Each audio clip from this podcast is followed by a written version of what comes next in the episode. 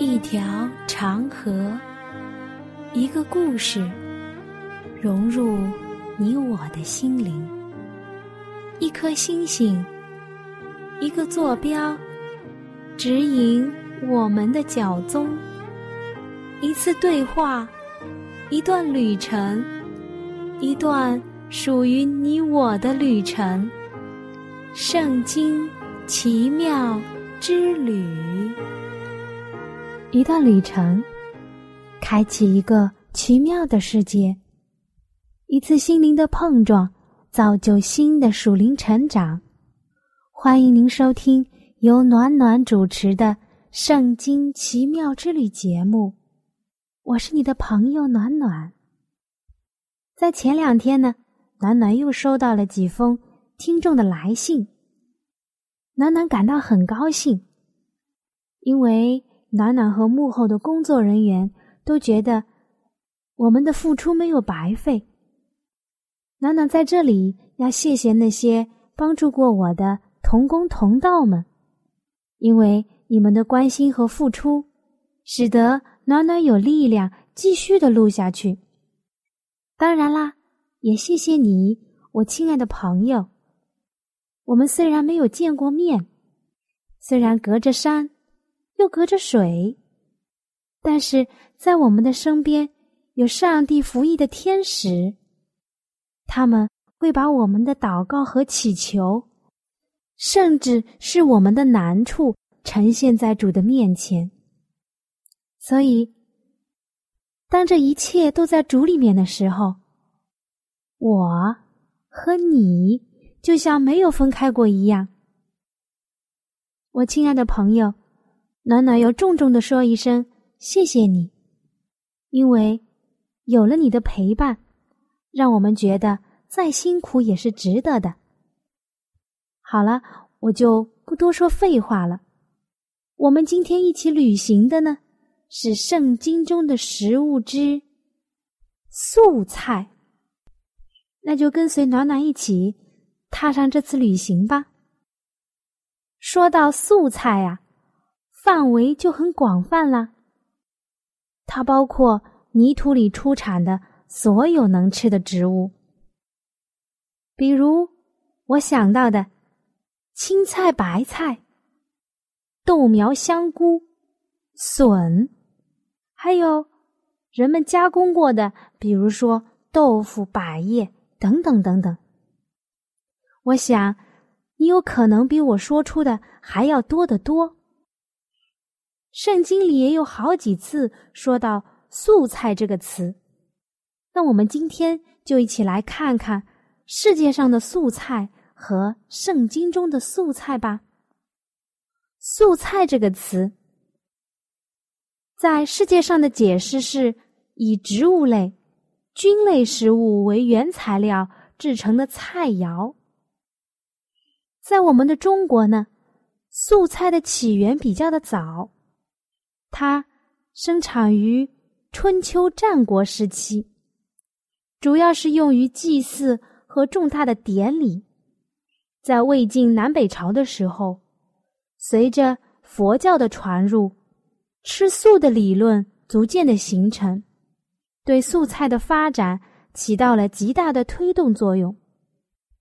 从此以后，素菜便自成一体，独树一帜，风格别致，成为丰富多彩的中国菜肴和食文化的一个重要组成部分。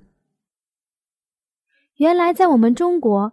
素菜和宗教是这样的紧密结合，但是当时的宗教呢是佛教。暖暖想说，其实，在圣经中，素菜形成的概念和理论比这个要早得多得多，而且还很完整。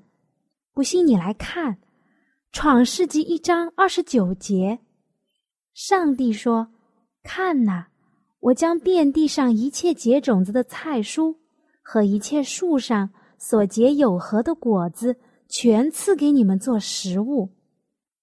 是不是比以上所说的素菜范围还要广呢？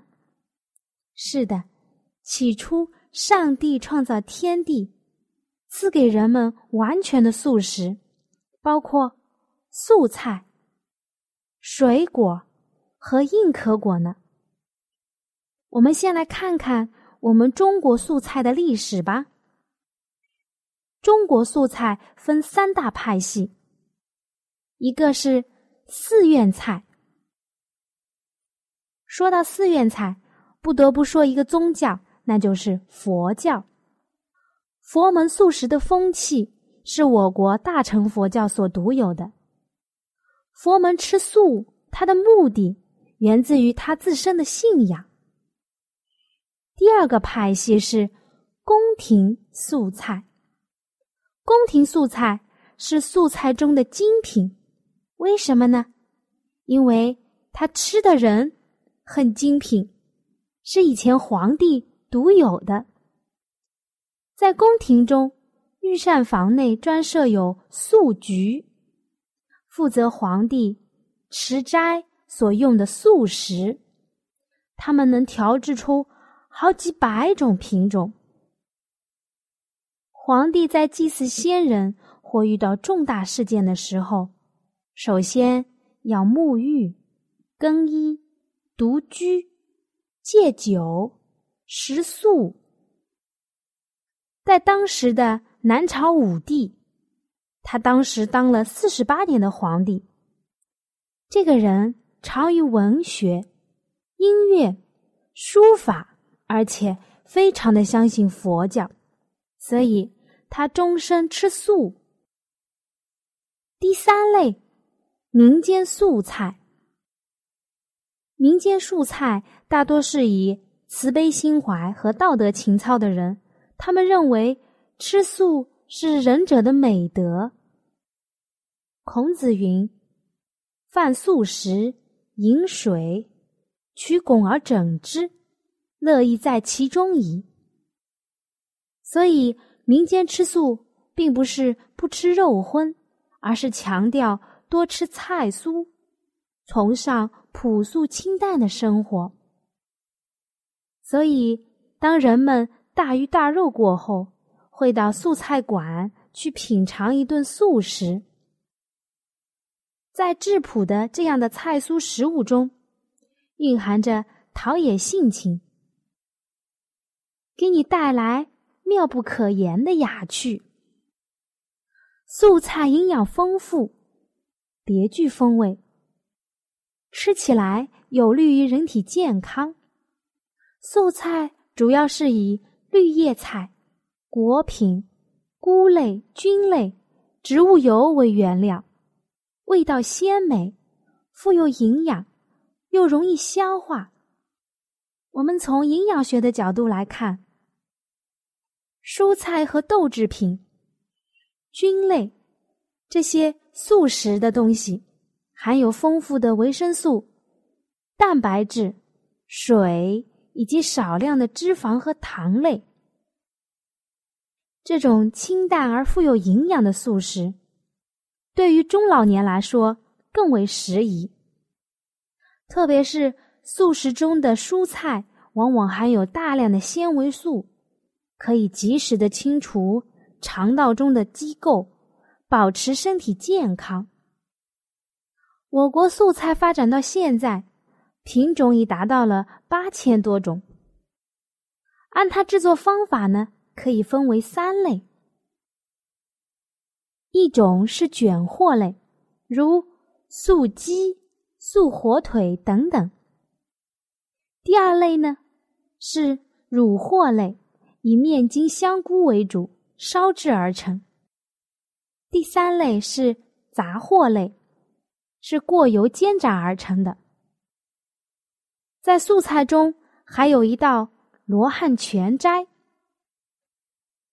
就是把发菜、冬菇、冬笋、金针菇、木耳、白果、菜花、胡萝卜等等等等，放在砂锅中。色彩斑斓，滋味独特。那说了这么多，你是不是也想回家做上一桌菜了呢？那暖暖呢，也收集了几个素菜制作的小要求和你分享一下，如何能保持素菜中的营养又变得好吃？第一个小窍门：制作素菜的时候不能用小火炒菜，因为素菜中含有的维生素 C、B 一都很怕热，因此啊，炒菜的时候要避免用小火焖。应该用旺火炒，再有加少许的醋，也有利于维生素的保存。或者呢，可以将这些蔬菜做于凉拌菜来吃，比如说腌黄瓜啦，或者是番茄和胡萝卜等等。第二个，不可以长久的储存蔬菜。我们现在的人。通常喜欢一周去做一次大采购，把在菜场囤过来的蔬菜放在家里慢慢的吃。这样虽然能够节省时间和方便，但是要知道，蔬菜多放置一天就会损失大量的营养素。举个例子，菠菜在通常的状况下，每放置一天。维生素 C 的损失量高达百分之八十四，因此啊，应该尽少的减少蔬菜的储存时间。如果你不得已要需要储藏的话呢，应该选择干燥、通风、避光的地方。很多人喜欢将菜炒好了之后放到保温桶里面。或者是炖在锅上，等过一段时间，大家全都聚集了再吃，这样做也不好，也会损失大量的营养物质。试想，当我们辛辛苦苦的做好了一桌菜，而没有立刻吃掉，使得这些饭和菜变得毫无营养，该多可惜呀！还有一件事情，我们为了省事。先把菜蔬买回来，先将它切，然后放在一起冲洗，觉得这样又省事又省时。其实不以为然，这样做会使大量的维生素白白的流入到水中。很多人喜欢生吃蔬菜，在上面暖暖也说过了。可是暖暖要提醒的就是，现在我们所吃的蔬菜。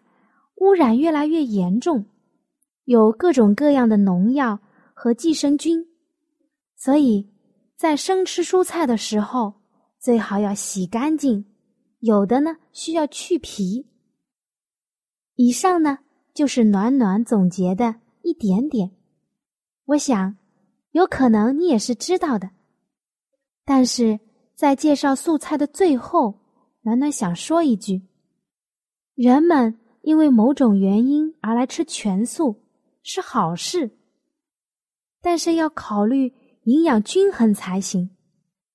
吃素是为了健康，但是不正确的吃法会使得我们的身体越来越差，反倒会让人笑话的。最后一小点，蔬菜中普遍缺乏锌，因此。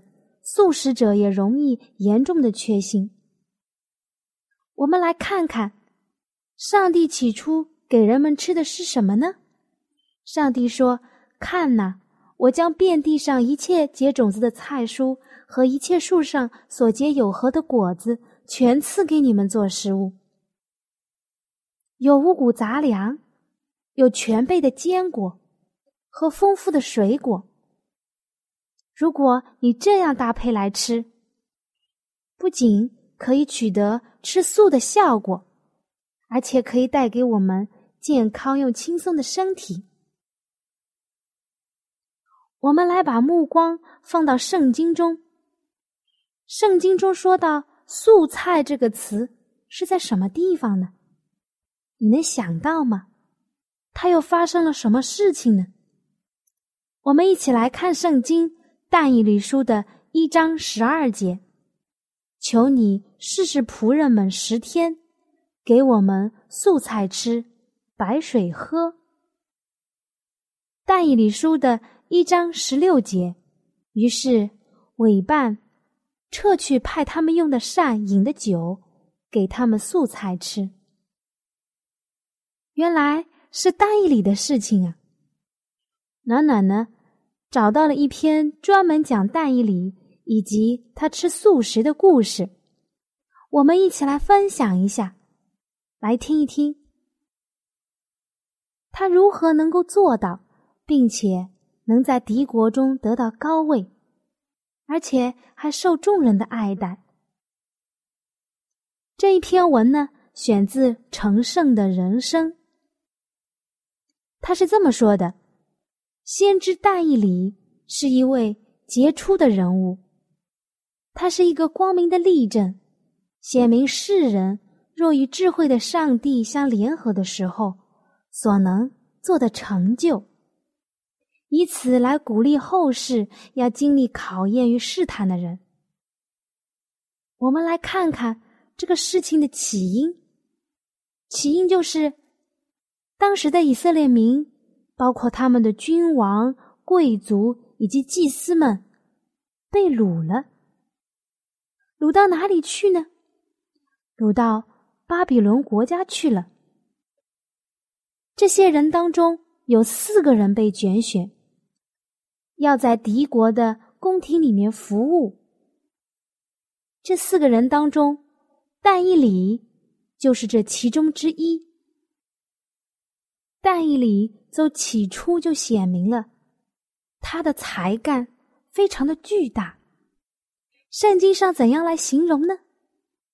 但以理书的一章四节，没有残疾，相貌俊美，通达各样的学问，知识聪明具备，足以侍立在王宫里。当时的王是尼布甲尼撒王。就要定义预备，让他们在他的王宫里面担负重任，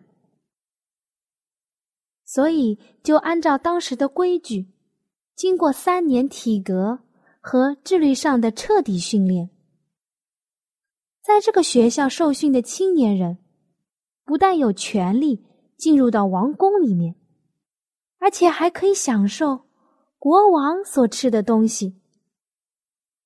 关于这一点，尼布加尼撒王认为这样的行为是大大的尊荣他们，而且他觉得他自己所吃的东西是世界上最佳美的东西。摆在王桌上的食物中有猪肉和其他律法所指明不洁净的肉类，就是希伯来人被明令禁止的东西。在这件事情上，但以里遇见了严厉的考验。他是否要遵守他祖先们关于饮食上的教训？如果遵守了，就会得罪国王，以致损失他的职分，甚至是丧失他的生命；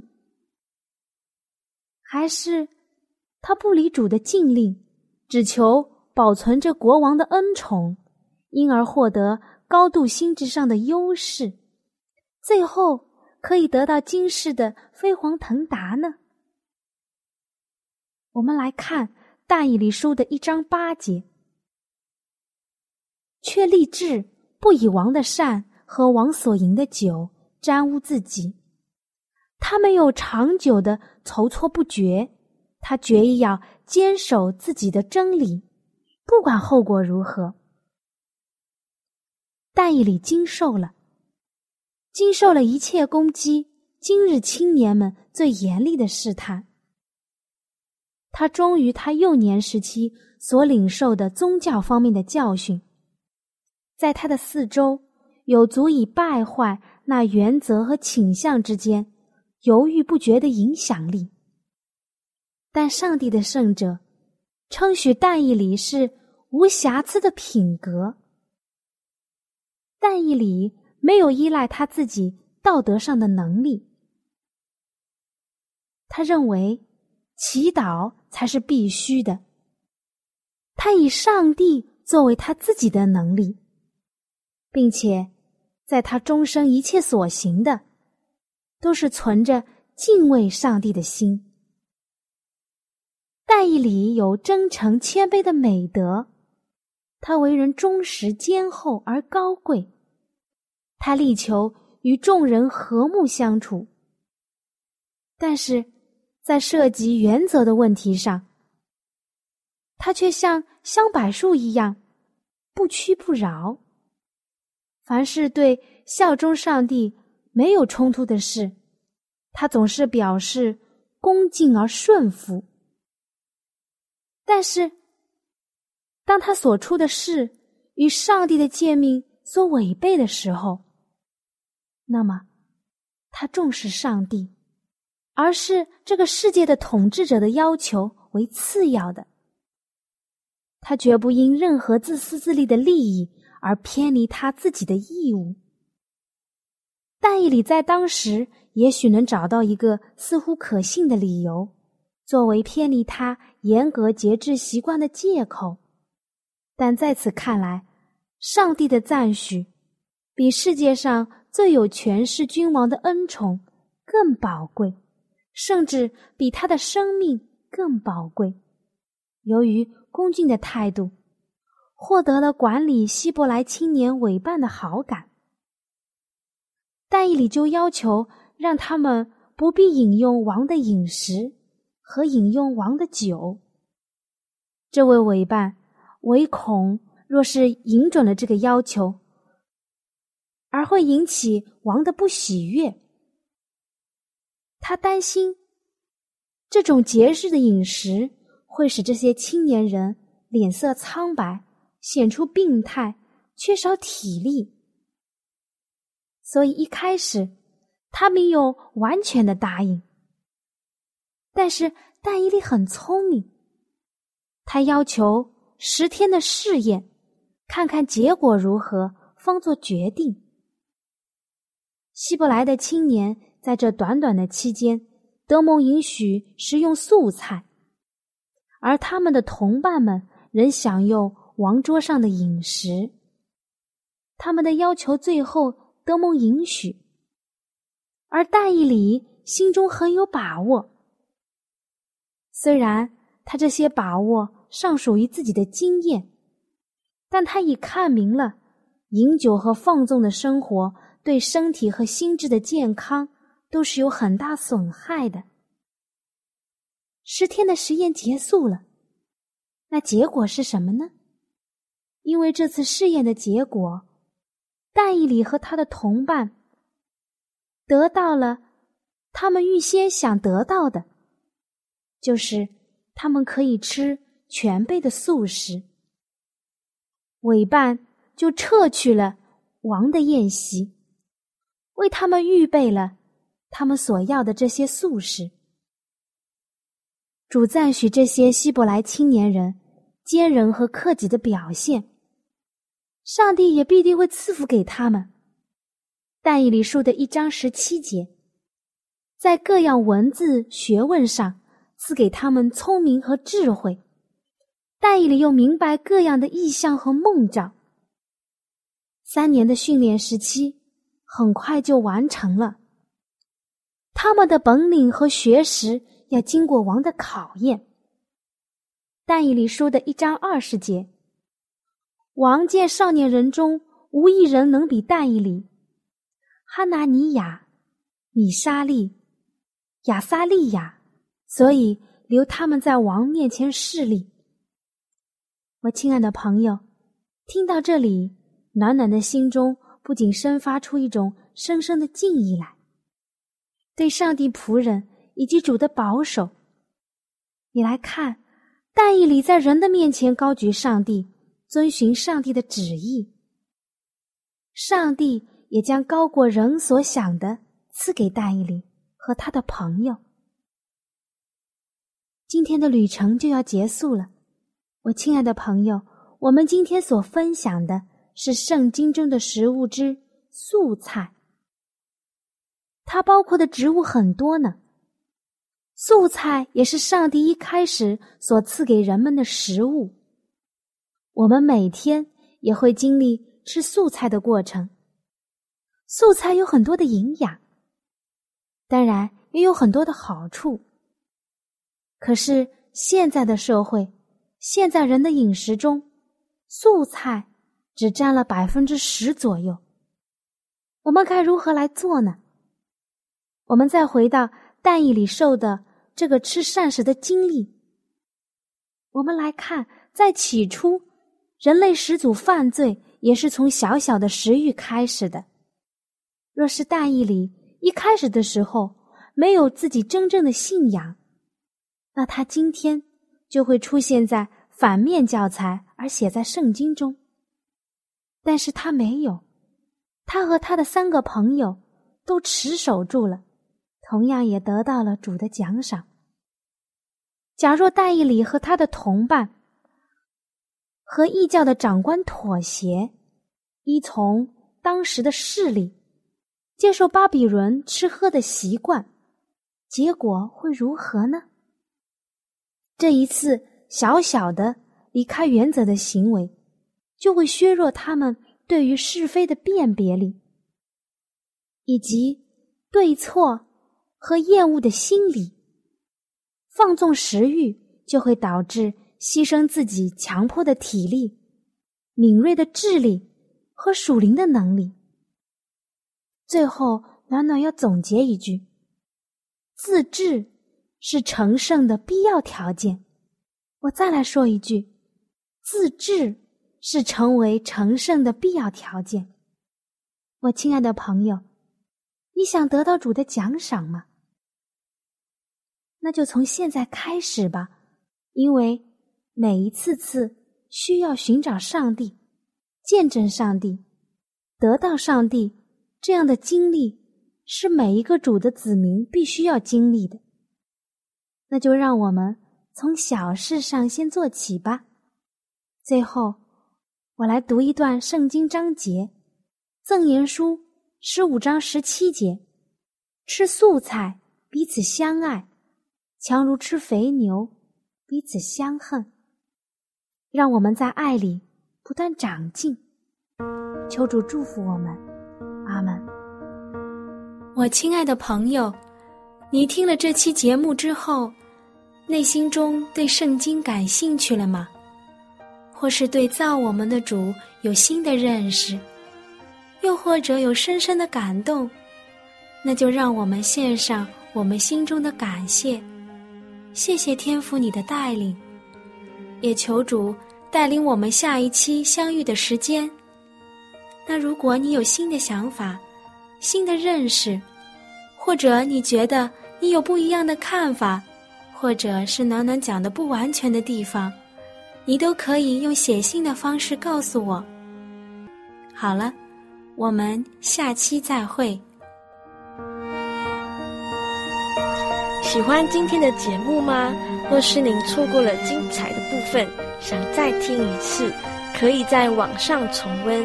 我们的网址是 x i w a n g r a d i o，希望 Radio。